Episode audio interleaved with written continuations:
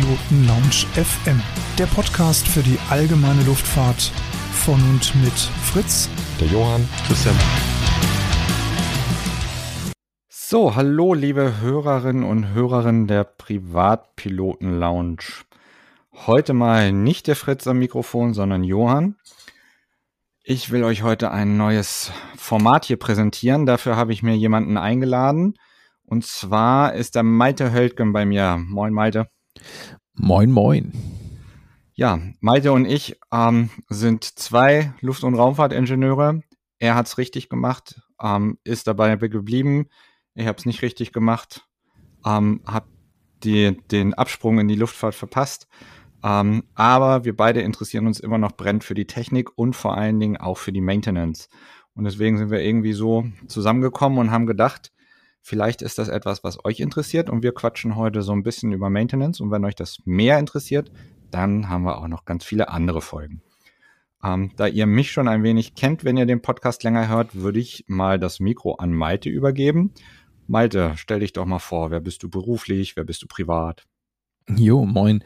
Ähm, ja, Malte Höldgen mein Name. Ähm, einige Leute kennen mich von den Artikeln bei der AOPA oder jetzt auch neu äh, ab relativ jüngst beim Aerokurier. Ich habe ähm, angefangen mit dem Segelflug 1995, da war ich 13, habe mich da auch freigeflogen, bin dann zum Motorflug gekommen, bin dann zum Motorseglerschein gemacht, habe dann meinen Fluglehrer gemacht, war dann, als ich ähm, Abitur gemacht hatte, immer sehr viel ähm, von der Werkstattarbeit fasziniert und habe mich dann auch für die Taschenrechnerseite der Fliegerei ähm, entschieden, wie du ja auch.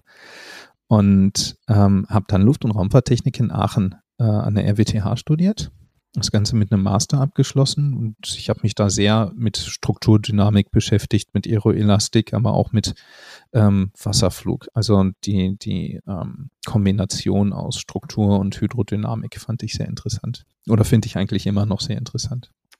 Das stimmt. Ähm, ist das noch ein Thema, was dich tagtäglich begleitet, die Wasserfliegerei? Ja, ähm, die Wasserfliegerei ist immer noch ein sehr großes äh, Thema bei uns. Ähm, ich habe ähm, oder wir betreiben auch ein Wasserflugzeug, eine Lake Buccaneer, mit der wir auch ähm, sehr viele oder Forschungsflüge machen, also Erdbeobachtung durchführen. Wir haben das umgerüstet, dass wir Multispektralkameras oder prinzipiell jede Sensoren mit unter die Fläche nehmen können und bis zu 18 Kilo Sensorik auf dem Dach diese Änderung haben wir im letzten Jahr durchgeführt und haben auch für die ESA, also für die European Space Agency, ähm, ein Projekt geflogen, wo wir Satellitendaten bzw. Daten gesammelt haben, um Algorithmen zur Plastikmüllerkennung auf Basis von Satellitenfotos ähm, zu sammeln. Es gibt das Plymouth Marine Laboratory, die Dr. Lauren Biermann hat einen Marine Litter Index ähm, aufgebaut und eine Software geschrieben, wie man halt dieses Plastikmüll erkennen kann.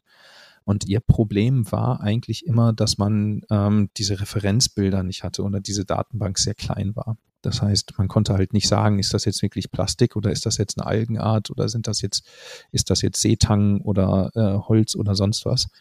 Und wir haben halt eine Kamera geflogen, die ein ähnliches ähm, Spektrum aufnimmt, wie das, was die ESA in ihren ähm, Satelliten fliegt und haben dann ähm, Bilder aufgenommen von Schiffen, von nachlaufenden Wellensystemen, von Prielen, von äh, Inseln, von allem, was in der Nordsee äh, an interessanten Punkten zu entdecken sind. Äh, und wir haben da letztes Jahr die frei zugängliche Datenbank für solche Abgaben, für solches äh, Maschinenlernen, ähm, ich glaube, vervierfacht. Das war ganz erfolgreich. Und nächstes Jahr geht es mit der Runde 2 weiter. Die ist jetzt gerade bewilligt worden. Okay, wie hoch fliegt ihr da? Ähm, wir fliegen normalerweise in den 500 Fuß Bereich herum. Und das ist ähm, eindeutig genug für die, für die Auflösung. Tiefer müssen wir eigentlich gar nicht, haben wir festgestellt. Und ähm, damit ersparen wir uns dann halt auch diese ganzen Sonder, ähm, äh, zur Unterschreitung Sicherheitsmindesthöhe und so.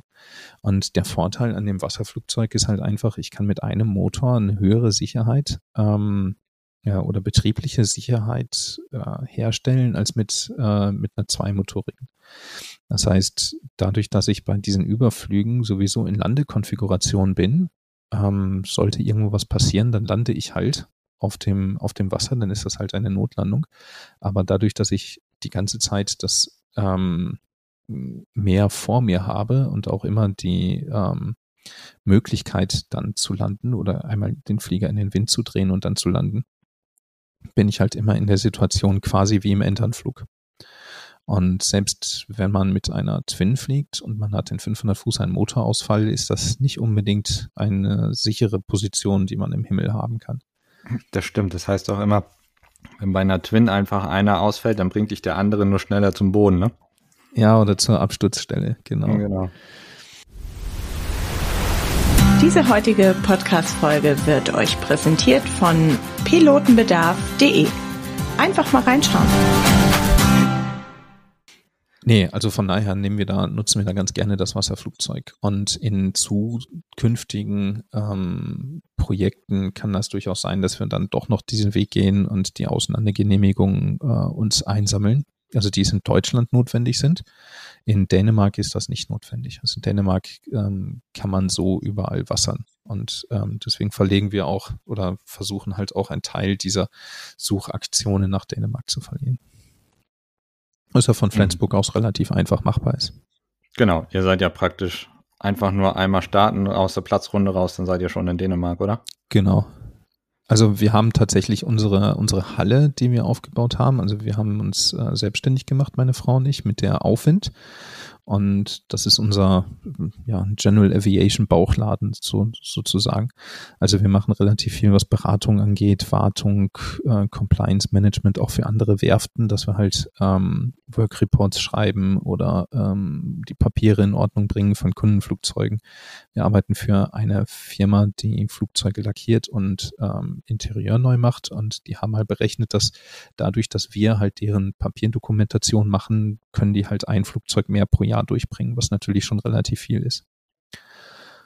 Und ähm, wir haben dafür auch eine kleine Werkstatt und die ist tatsächlich in Pattburg am Flugplatz in, auf der dänischen Seite. Was schon den Vorteil hat, wir haben keinen Flugleiter. Der Flugplatz ist 24 Stunden rund um die Uhr anfliegbar mit Nachtflugbefeuerung. Das macht schon Spaß. Das glaube ich. Da genießt du mal die Freiheiten anderer europäischer Länder, die wir in Deutschland leider nicht haben. Ne? Genau, direkt vor der Haustür. Perfekt. Ja, ähm, wir haben uns ja so richtig kennengelernt dieses Jahr auf der Aero, auch beim Aero Kurier, weil wir zusammen in der Maintenance Area standen. Du, weil du damit was zu tun hast. Wir von der Privatpiloten Lounge, weil wir zusammen mit dem Aero Kurier da über die Aero 2020, äh, 2022 berichtet haben. Ähm, das war sehr interessant. Äh, wir haben uns den Kaffee geteilt, das war schon mal sehr wichtig, damit wir die Tage überstehen, glaube ich. Ähm, aber vor allen Dingen fa fand ich auch deine Referate interessant. Worüber hast du denn da gesprochen? Vielen Dank. Ja, ähm, über viele Sachen. Es gab ja auch noch einige spontane, ähm, äh, einige spontane Vorträge, die wir ähm, durchgeführt haben. Also wir sind eigentlich angefragt worden von dem äh, Lars Reinhold auf Basis dessen, dass wir für die AOPA schon relativ lang, das heißt, das heißt jetzt seit kurz vor der Pandemie tatsächlich ähm, ähm, Seminare machen für Pilot Owner Maintenance, eigentlich um einen Einblick zu bringen äh, in das europäische Wartungsrecht. Und so ein Einsteig, Einstiegsseminar ähm, dauert eigentlich irgendwas um acht Stunden, die man braucht, um die grundlegenden Konzepte alles zu erklären. Und der Lars hat dann gesagt, naja, acht Stunden ist jetzt ein bisschen weit und das holt sich auch auf der Aero keiner an. Also haben wir ähm, äh, kleinere Einheiten geschnürt und kleinere Themen ähm, äh, Pakete zusammengefasst. Das war dann zum Beispiel ein sehr großes Thema ist das äh, Blei, das Tetraethylblei in unseren äh, Flugkraftstoffen Afgas 100 LL. Darüber habe ich ähm, berichtet, warum es darin ist, ähm, wie es historisch dazu gekommen ist und insbesondere, warum wir es loswerden müssen. Oder ähm, anderes Thema war die Einführung oder ein, ein grob Übersicht über Pilot Owner Maintenance. Also was darf eigentlich der ähm, Pilot und Halter eines Flugzeuges? Wir haben über Standardänderungen ähm, referiert und darüber, wie man tatsächlich auch mit relativ wenig Aufwand ähm, selber Prüfer werden kann, eine ähm, sogenannte Kategorie L-Lizenz erwerben kann. Ja, das waren wirklich sehr interessante äh, Beiträge und vor allen Dingen halt auch, dass du so kurzfristig eingesprungen bist, weil ja andere ähm, auch ausgefallen sind. Jetzt sind das Themen, die du, wie du schon gesagt hast, auch im AOPA Newsletter immer wieder beschreibst und jetzt auch im letzten oder ich glaube jetzt mittlerweile vorletzten Aero Kurier ähm, war ja auch ein Artikel von dir drin. Warum sind dir diese Themen so wichtig? Ähm, auf der einen Seite, weil das ähm, der Teil der Fliegerei ist, aus dem ich komme. Ähm, meine Eltern haben sich über die Fliegerei kennengelernt. Mein Vater hat auch die, ähm, den Werdegang in die Luftfahrt, also zumindest einen Teil seines Berufslebens äh, hinter sich. Er war, ähm, nachdem er Autoschlosser gelernt hat, dann auch irgendwann mal Prüfer für Luftfahrtgerät bei der Hansa Luftbild und ähm, hat dann eigentlich auch immer, nachdem er dann halt auch aus der Luftfahrt rausgegangen ist, also auch, wie du sagst, den Absprung quasi geschafft hat oder äh, das Beibehalten der Luftfahrt nicht mehr geschafft hat, wie man das auch immer nennt, ähm, hat dann aber immer noch die eigenen Flugzeuge sehr viel gewartet und auch in dem Verein immer mitge, ähm, äh, mitgemacht, teilweise dann halt mit anderen Prüfern zusammen oder unter Aufsicht. Und ähm, was wir jetzt festgestellt haben, ist, dass seitdem die EASA auch Pilot Owner Maintenance erlaubt, gibt es eine Ausbildungslücke. Das heißt, man kann mit der Qualifikation des äh, Flugscheins, also egal ob das der Lappel ist oder der SPL, also der, der die Segelfluglizenz ist oder der PPL ist oder so, kann man das Flugzeug warten, ähm, wenn man Teilhaber dieses Flugzeugs ist. Also es muss einem halt gehören oder man muss halt dem Verein zugehörig sein, der, dem dieses Flugzeug gehört. Aber ähm, nirgends, egal ob beim FCL oder halt bei der Bank beim Flugzeugkauf, wird einem irgendwo beigebracht, was jetzt eigentlich die Rechte und Pflichten sind, die man als Flugzeughalter hat, ähm, in, insbesondere in Bezug auf Wartung. Ähm, welchen Umfang Pilot Owner Maintenance überhaupt hat und welche Procedures man dafür einhalten muss, um dieses legal durchführen zu können. Das heißt, da geht's halt angefangen über den ähm, über die handwerkliche Arbeit, das heißt, wie organisiere ich mich, was macht die EASA da für Vorgaben, wo kriege ich die ähm, richtigen Wartungsverfahren her, was für Werkzeuge ist, ähm, kann ich nutzen, muss ich nutzen, ähm, wie benutze ich sie, aber das geht halt weiter über die Papierseite mit ähm, wie schreibe ich das jetzt genau auf? Was ist ein Arbeitsbericht oder ein Befundbericht? Und äh, was ist ein sogenanntes Certificate of Release to Service oder eine Freigabebescheinigung? Und wozu brauche ich das?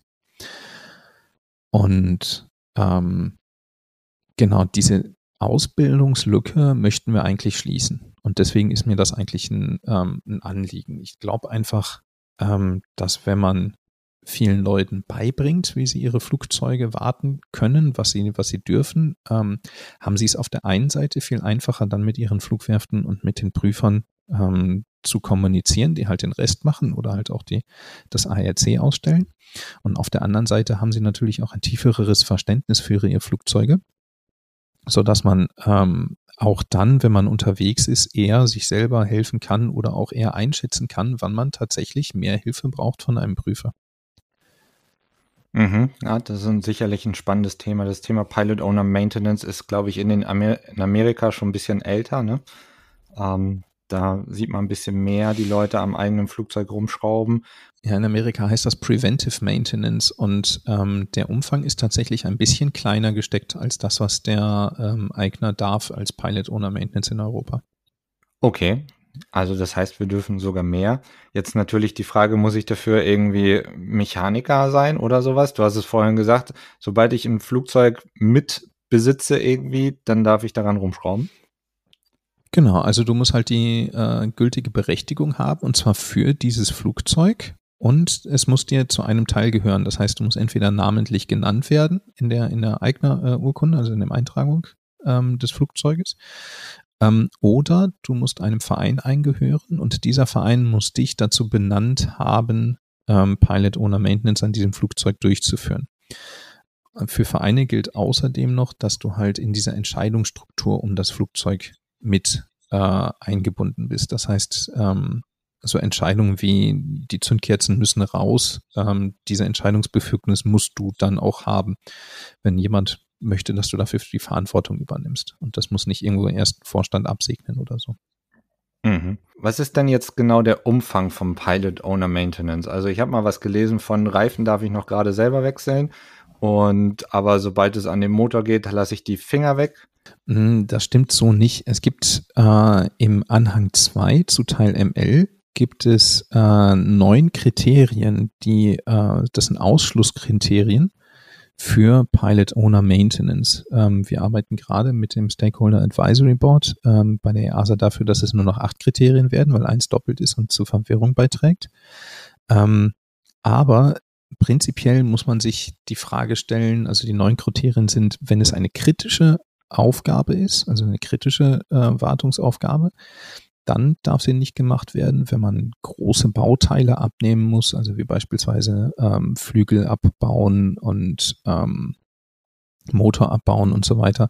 Das ist dann außerhalb von Pilot Owner Maintenance oder wenn man halt eine LTA durchführt, ähm, dann darf man das nicht. Also es gibt einen Kriterienkatalog von, von äh, insgesamt neun Punkten. Und dieser neunte Punkt, der strittig ist, ist, dass ähm, da noch drin steht, dass man eine 100-Stunden-Kontrolle oder Jahreswartung nicht machen darf, wenn sie Teil eines Airworthiness Reviews ist. Ähm, das ist ein bisschen ähm, schlecht gewordet, ähm, weil man prinzipiell die 100-Stunden-Kontrolle durchaus machen darf als Pilot Owner, nur dann nicht ähm, wenn man halt mit einem freien Freigabeberechtigten das ARC macht oder wenn die Werft das ausstellt. Also wenn eine KO das macht oder eine KMO das ARC ausstellt, dann kann man auch jede 100-Stunden-Kontrolle machen oder Jahreswartung. Und das ist gerade im Deutschen ein bisschen doof formuliert und kommt deswegen immer wieder zu, zu Diskussionen. Und da müssen wir dann halt immer wieder sagen, so gut, dann lies jetzt mal die holländische Variante und die französische und die englische und die italienische und dann siehst du, was gemeint ist. Und ähm, also da rennen wir regelmäßig in ähm, Diskussionen rein. Und das ist halt etwas, was wir gerade auch ähm, mit der EASA diskutieren, dass wir, dass wir sagen, so beim nächsten Update der ähm, Wartungsregularien würden wir ganz gerne diesen Punkt gestrichen haben, weil der sowieso redundant ist quasi. Genau, und diese, es ist also die EASA sagt irgendwann mal, es gibt zwar eine Liste an Aufgaben auch in den AMC, aber ähm, sie sagt halt auch, woher soll ich denn wissen, was es da genau für Flugzeuge gibt, was für Aufgaben da sind, ähm, was es in Zukunft für Flugzeuge geben wird. Und sie hat das Ganze also beschrieben als Ausschlusskriterien basierend auf Objectives quasi. Das heißt, jeder muss halt prinzipiell selber gucken, die Aufgabe, die man durchführen möchte, ähm, kann ich da jetzt irgendwo überall Nein zu sagen zu den Kriterien, dann darf ich es machen, weil es ja Ausschlusskriterien sind. Oder habe ich da irgendwo was, wo ich sage, naja, das erlaubt es mir jetzt eben nicht, diese Pilot ohne Maintenance durchzuführen. Mhm. Um jetzt mal ein bisschen auszuschweifen, ähm, bisschen raus aus den ähm, Echo-Fliegern hinein in die UL-Fliegerei, da ist es ja schon länger möglich, einen relativ großen Teil der Wartung selbst zu übernehmen, ne? Ja. Ist das jetzt vergleichbar oder ist das immer noch deutlich mehr, was ein UL-Flieger selber machen darf? Also der Punkt mit dieser UL-Fliegerei ist, ähm, das, was der UL-Flieger machen darf an Wartung, das darf ein ähm, Eigner an einer Eco-Klasse auch machen. Der Punkt ist nämlich der folgende, dass die ähm, ULs diese Arbeiten freigeben müssen durch einen Prüfer. Ne, in, Im Rahmen auch dieser Jahres, Nachprüfung. Und das darf nicht derjenige machen, der die Wartung macht.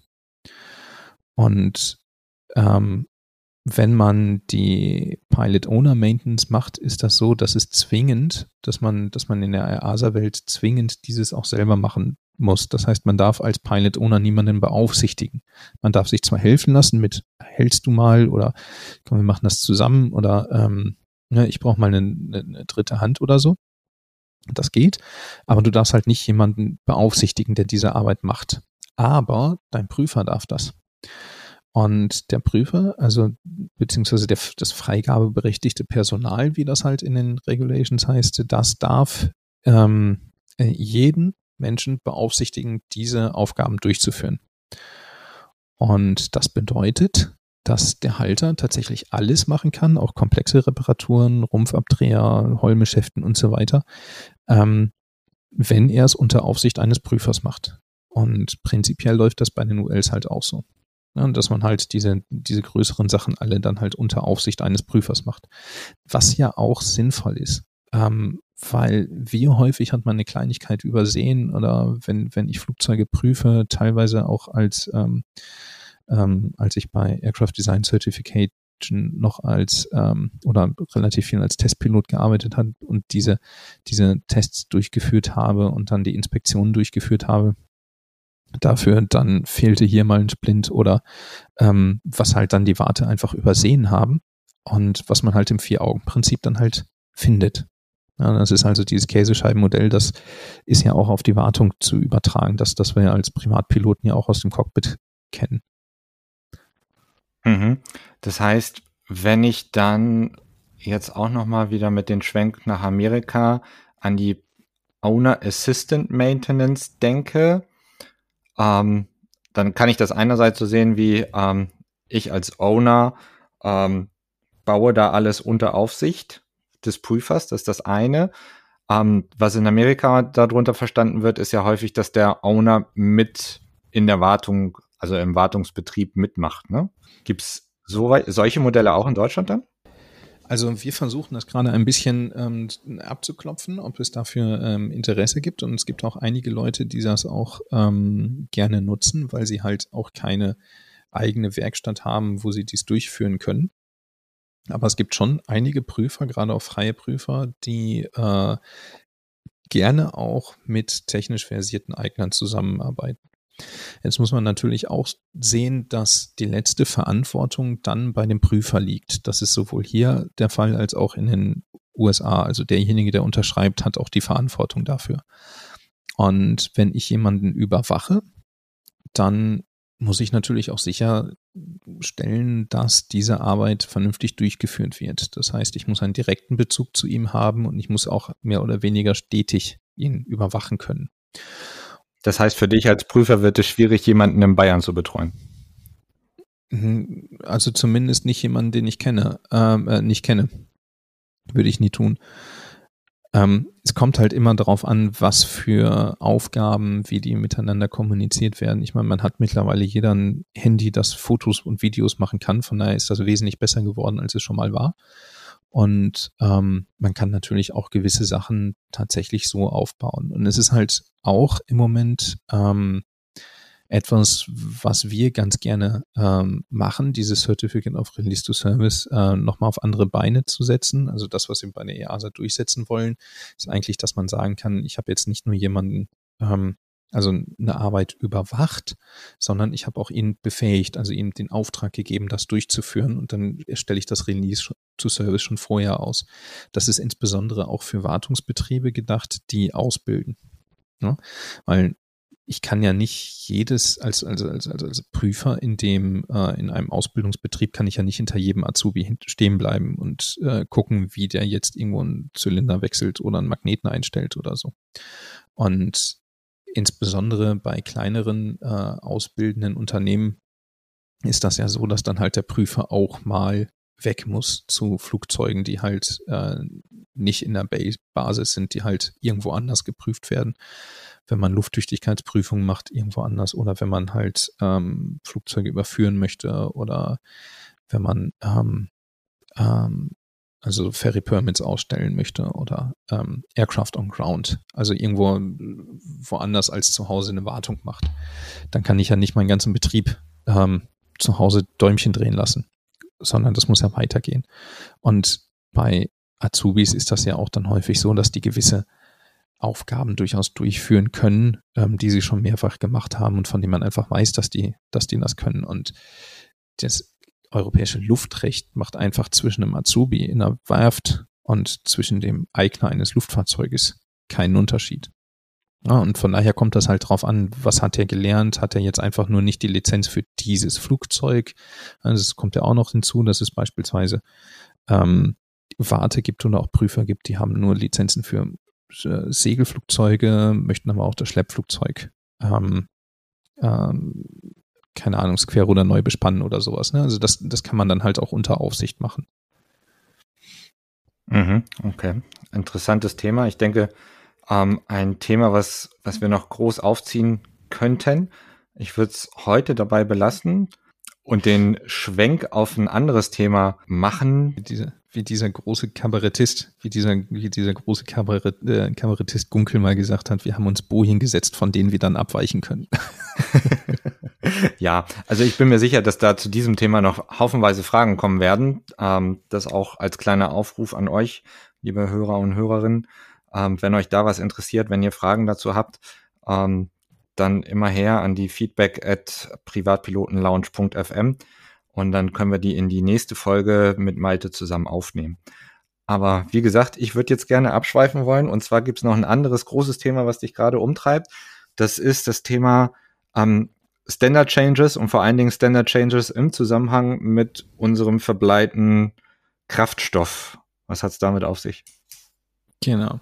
Also prinzipiell muss man, muss man sehen, ähm, woher diese, diese Changes oder die Zulassung von Änderungen überhaupt kommen, um überhaupt die Standard Changes zu verstehen zu können. Ein Flugzeug wird irgendwann mal designt und dieses Design, das sind dann die Beschreibungen, das sind dann ähm, Definitionen, das sind Berechnungen, das sind ähm, Zeichnungen und Handbücher und so weiter. Und diese Beschreibung und dann dieses Flugzeug und auch das ausgeführte Flugzeug, das wird von dem Entwicklungsbetrieb, von der Design Organization ähm, geprüft und äh, beziehungsweise vorgestellt und ähm, geprüft gegen die Lufttüchtigkeitsforderungen. Und diese Prüfung wird halt überwacht von dem Regulator, in dem Fall die EASA. Und jetzt möchte man, dass dieses Flugzeug alle ähm, Lufttüchtigkeitsforderungen einhält. Das heißt, wenn ich am Knüppel äh, drücke, sollen die Häuser groß werden, wenn ich am Knüppel ziehe, soll die Häuser klein werden zum Beispiel und nicht andersrum. Ja, und oder wenn ich halt ähm, den Gashebel reindrücke, dann soll halt mehr, der Motor mehr Stoff geben und wenn ich den zurückziehe, ähm, soll er weniger Stoff geben und nicht andersrum. Ich habe mal eine Winde gefahren, die lief andersrum. Da hatte man, um Gas zu geben, musste man am Gashebel ziehen. Das war ziemlich kontraintuitiv. Das möchte ich im Flugzeug nicht gerne erleben. Ähm, und wenn man jetzt eine Änderung an, diesen, an diesem Muster macht, das zugelassen worden ist, dann soll ja das Flugzeug plus die Änderung immer noch die Lufttüchtigkeitsanforderungen äh, einhalten. Das heißt, ich möchte ja nicht, dass irgendwo ein neues Triebwerk eingebaut wird zum Beispiel oder neue Flügel angebaut werden oder Flügel verlängert werden und auf einmal kriege ich irgendwo ein Verhalten, das ich als Pilot nicht mehr antizipieren kann. Ja, das heißt, wir wollen ja eigentlich mit die Luftfeuchtigkeitsforderungen, die sind ja dazu da, damit der Pilot sich darauf verlassen kann, dass das Flugzeug sich irgendwo halbwegs vernünftig äh, verhält, so wie wir es erwarten. Ja, und da nicht irgendwo anfängt, ähm, dynamisch von alleine irgendwas zu machen oder instabil zu werden oder so.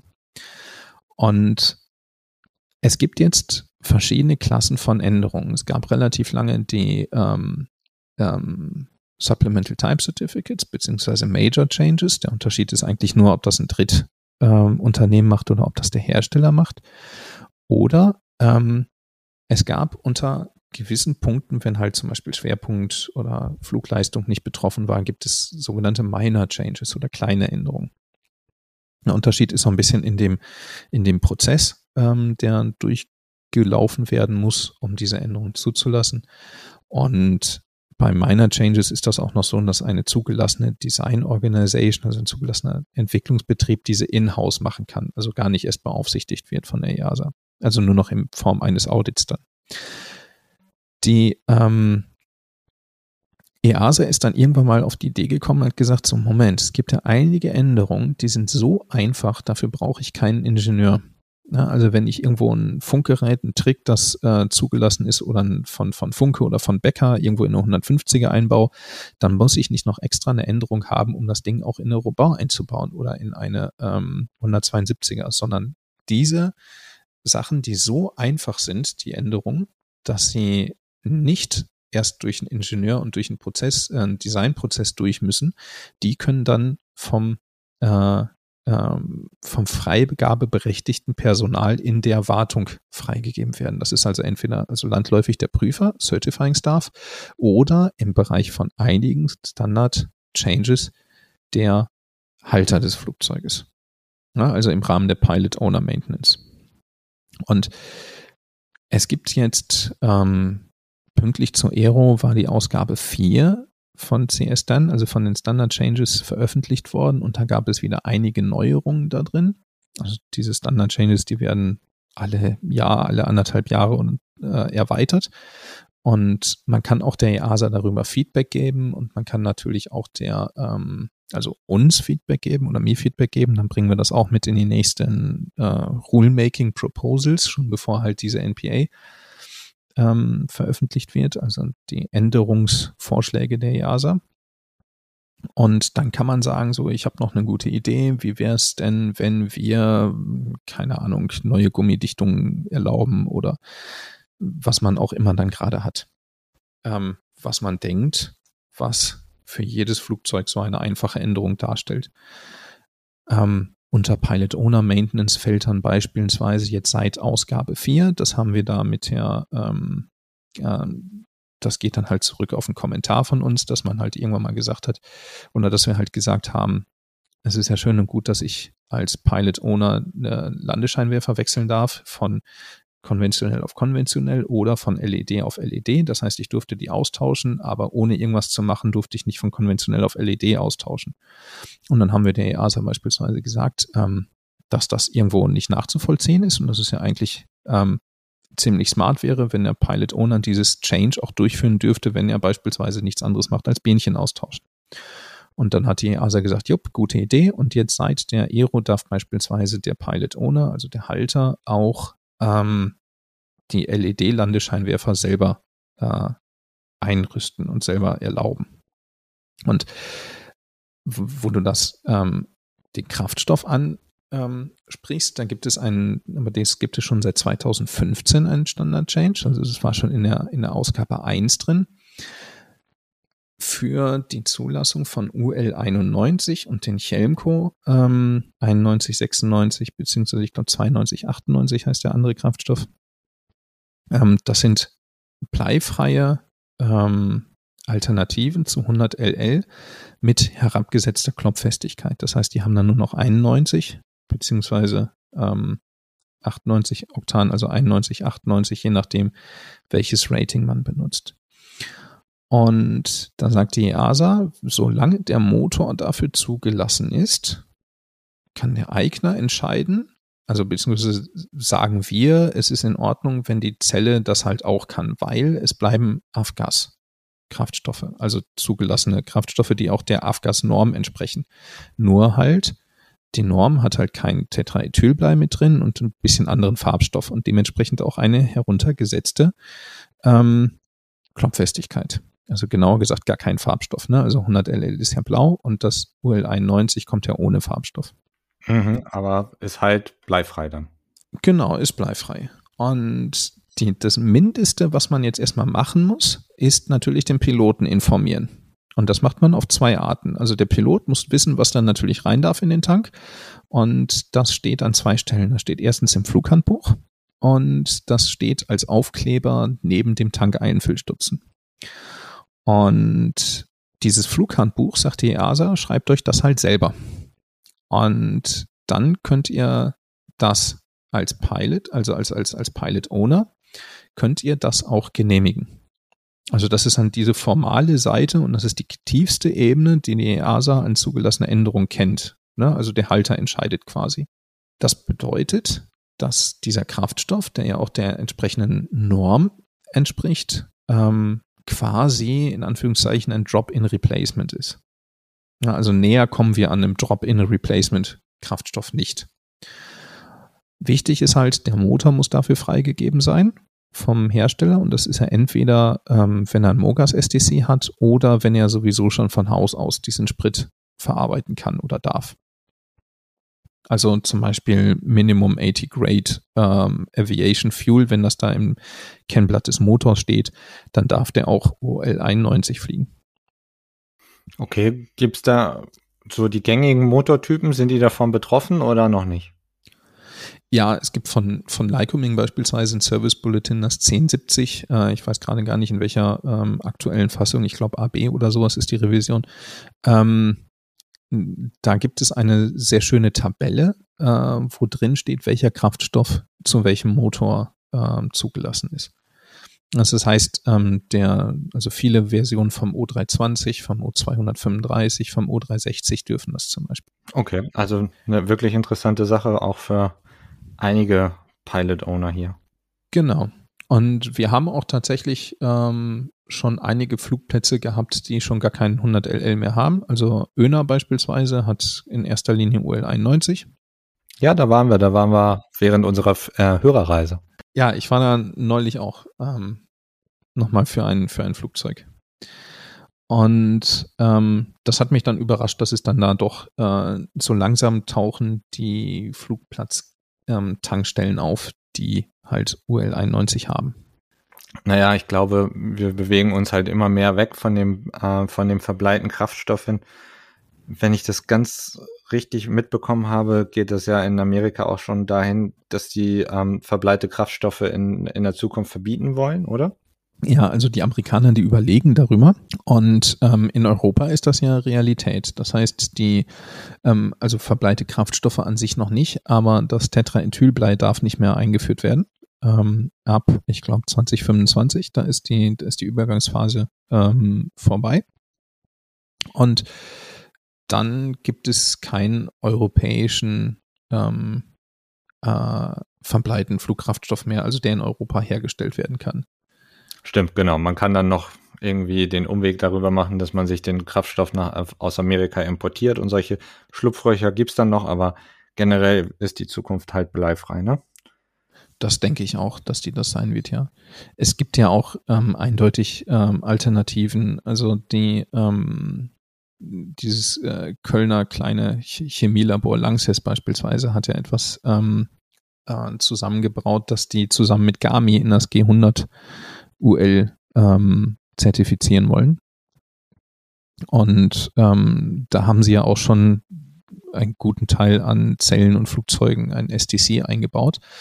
Und ich gehe davon aus, dass das, wenn das tatsächlich zugelassen wird für mehr Flugzeuge, ähm, dass das in der ähm, EASA ähnlich gehandhabt wird wie das UL 91. Das heißt, man bekommt also ähnlich ein Standard Change, um halt die Formalie abzufrühstücken. Wir machen uns ein äh, Eintrag für das Flughandbuch, also ein Aircraft Flight Manual Supplement und die Aufkleber und die müssen wir irgendwie zulassen und die kleinste genehmigende Stelle, die wir kennen, ist halt der Pilot Owner.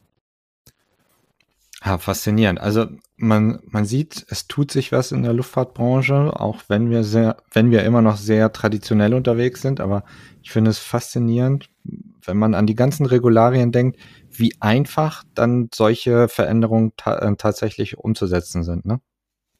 Ja, der Vorteil an diesem ganzen EASA-System ist eigentlich die Wandelbarkeit. Also wir werden halt häufig konfrontiert damit, ähm, dass es doch sehr aufwendig ist, immer up-to-date zu bleiben in dem System. Aber ich muss ganz ehrlich sagen, ich habe es eigentlich lieb gewonnen, dass regelmäßig nachgeguckt wird, wie funktionieren die Regeln eigentlich ähm, was brauchen wir, was müssen wir ändern, wo klemmt's, wo müssen wir nachbessern?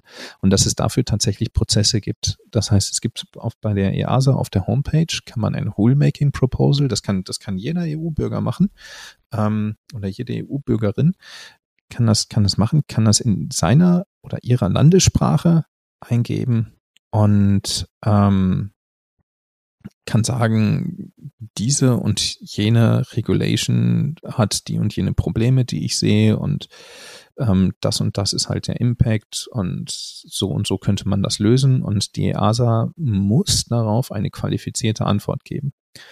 Und ganz häufig ist das so, dass aus diesen Eingaben, die werden dann halt gesammelt und es gibt für jeden Bereich der Regulation regelmäßige Updates. Das heißt, es gibt so einen Turnus, wo halt jedes Stück der Regulation, egal ob das jetzt Continuing Maintenance ist oder Initial Maintenance ist, also Zulassung von Flugzeugen oder ob das jetzt Flight Crew ist oder ob das ähm, äh, Single ähm, European Rules of the Sky, also, also SERA ähm, ist, ähm, ob wir, also jedes Stück Legislatur wird periodisch auf den Prüfstand gestellt. Und das führt natürlich dazu, dass man immer so ein bisschen up-to-date bleiben muss, in, auch wenn es halt nur in den Belangen, äh, also in den einzelnen Gebieten ähm, ist, die einen betreffen. Aber ähm, es erlaubt auch, dass so Missstände ähm, eliminiert werden und dass man halt auch die Chance hat, darauf einzuwirken. Und das vermisst man ja ziemlich in anderen Bereichen der ähm, Gesetzgebung äh, schmerzlich, möchte ich ja fast sagen. Also ich wüsste jetzt nicht, wie ich beispielsweise aufs äh, Straßenverkehrsrecht Einfluss nehmen könnte oder aufs Versicherungsrecht oder Familienrecht oder was auch immer einem da einfällt, was einem so tangiert, Mietrecht oder so. Da gibt es diese Prozesse ja eigentlich nicht, dass man, dass man halt als Bürger nicht nur sagen kann, man gibt halt Eingaben, sondern dann wird halt ein Vorschlag ausgearbeitet von der EASA und dann kann man den kommentieren und dann, also das dauert natürlich alles seine Zeit, aber basisdemokratischer kann es ja fast nicht mehr sein. Das stimmt. Um das Thema des auf dem Laufenden Bleibens ist natürlich genau unser Thema. Das ist die Idee hinter diesem Podcast-Format, dass wir einfach regelmäßig über Themen zur Maintenance reden. Du bringst immer die neuesten Regularien mit, da du ja praktisch an der Quelle sitzt. Ähm, wir können dir Sachen mitgeben, die wir gerne umgesetzt hätten. Ähm, und dann können wir einfach in Zukunft über diese Maintenance-Wartungssachen schnacken. Von daher nochmal von mir der Aufruf an euch, Hörer und Hörerinnen, wenn ihr Themen habt, die euch interessieren. Einerseits was das Rechtliche angeht, andererseits aber auch gerne was praktische Umsetzungen angeht im Verein oder wie ich irgendwas am, am Flieger mache oder sowas, dann schreibt sie uns ähm, gerne über Instagram, Facebook, ähm, E-Mail, nochmal feedback at privatpilotenlounge.fm. Wir sammeln die und dann werden wir in regelmäßig, unregelmäßigen Abständen immer mal wieder eine Folge mit Malte zum Thema ähm, Maintenance machen. Ähm, Genau, also das war mein Aufruf an euch. Malte, ist dir noch irgendwas wichtig, was du jetzt zum Abschluss nochmal loswerden Ja, willst? also wie gesagt, ich habe es ja jetzt nicht explizit gesagt, aber ich bin ja für die ähm, I-Europa, also IAOPA Europa, so rum, ähm, Mitglied des Stakeholder Advisory Boards. Das heißt, ähm, ich in, vertrete ja eure Interessen in diesem ähm, Beratungsgremium, ähm, um halt die Gesetzgebungsprozesse teilweise zu initiieren und zu sagen, das und das ist uns halt ausgetragen oder angetragen worden aus der Community. Und ähm, deswegen ist das wahnsinnig wichtig ähm, für uns, Feedback zu bekommen, wo immer Missverständnisse sind, wo Prüfer sagen, nee, das geht nicht oder das geht doch. Oder ähm, wenn man halt irgendwo ähm, Missstände hat, die man, die man, äh, oder wo man sagt, die, diese Regulation ist ungerecht oder unpragmatisch gelöst oder sonst was. Ähm, es ist natürlich keine Garantie, dass man das ändert, aber ähm, wir haben halt regelmäßig, also dieses, die, das Board ähm, tagt alle ähm, halbe Jahr, also alle sechs Monate. Und ähm, es gibt halt regelmäßig ähm, zu allen möglichen Themen dann ähm, Vorschläge, die wir halt erarbeiten mit der EASA und auch mit den anderen ähm, ja, Stakeholdern. Also das ist häufig die Business-Luftfahrt, die Großluftfahrt, die Hersteller und so, die erstaunlich häufig die gleichen Probleme haben in den Regulations wie ähm, wir Pilot Owner. Aber ähm, was wir halt tatsächlich brauchen, ist den Schwarm als äh, Schwarmintelligenz, um halt auch zu sagen, ähm, wir können zumindest erstmal identifizieren, dass dieses Stück Regulations mit dem Stück Regulations zusammen kollidiert oder das ist nicht ganz äh, inline oder da ist etwas unverständlich oder wird immer falsch interpretiert oder liefert immer Diskussionen und so weiter.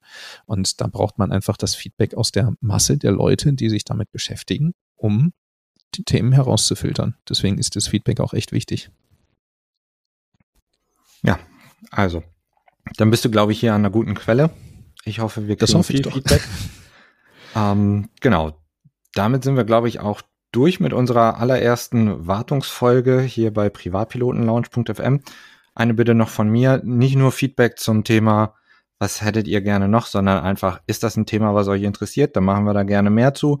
Wenn ihr sagt, lasst mich bloß mit dem Thema in Ruhe, dafür haben wir unseren Wart, äh, der macht das schon, dann sagt uns das auch. Ähm, ja, Maite. Zum Abschluss. Wir haben gehört, in realen Leben finden wir dich am Flugplatz in Padberg in Dänemark, Schrägstrich Flensburg. Ähm, wo finden wir dich noch, zum Beispiel im Netz? Ähm, wir haben eine schöne kleine Homepage äh, auf wind.aero. Die bauen wir oder strukturieren wir auch gerade tatsächlich äh, um. Und ansonsten tatsächlich im aktuellen Aero-Kurier habe ich auch wieder einen Artikel. Da gehe ich auch tatsächlich auf die Standardänderung ein. Das heißt, man findet mich dann halt auch häufig im AOPA und äh, hier und da mal im Aero-Kurier. Ja, wunderbar. Malte, mir hat Spaß gemacht, über Technik mit dir zu reden, auch wenn es manchmal vielleicht trocken ist, wenn, wenn man über Regularien redet, aber wenn es einem am Ende hilft, etwas kostengünstiger und besser und sicherer zu fliegen, warum nicht, ne? Genau. Wir wollen ja eigentlich die Regulations verstehen, damit wir sie zu unserem Vorteil nutzen können. Ganz genau. Also Malte, mir hat Spaß gemacht. Ich hoffe auf viele weitere Folgen mit dir und wünsche dir dann noch einen schönen Abend. M mir auch. Das war lustig. Dann bis demnächst. Bis dann, auch dir, lieber Hörer und Hörerinnen, alles Gute, bis zum nächsten Mal. Always Happy Lemlings.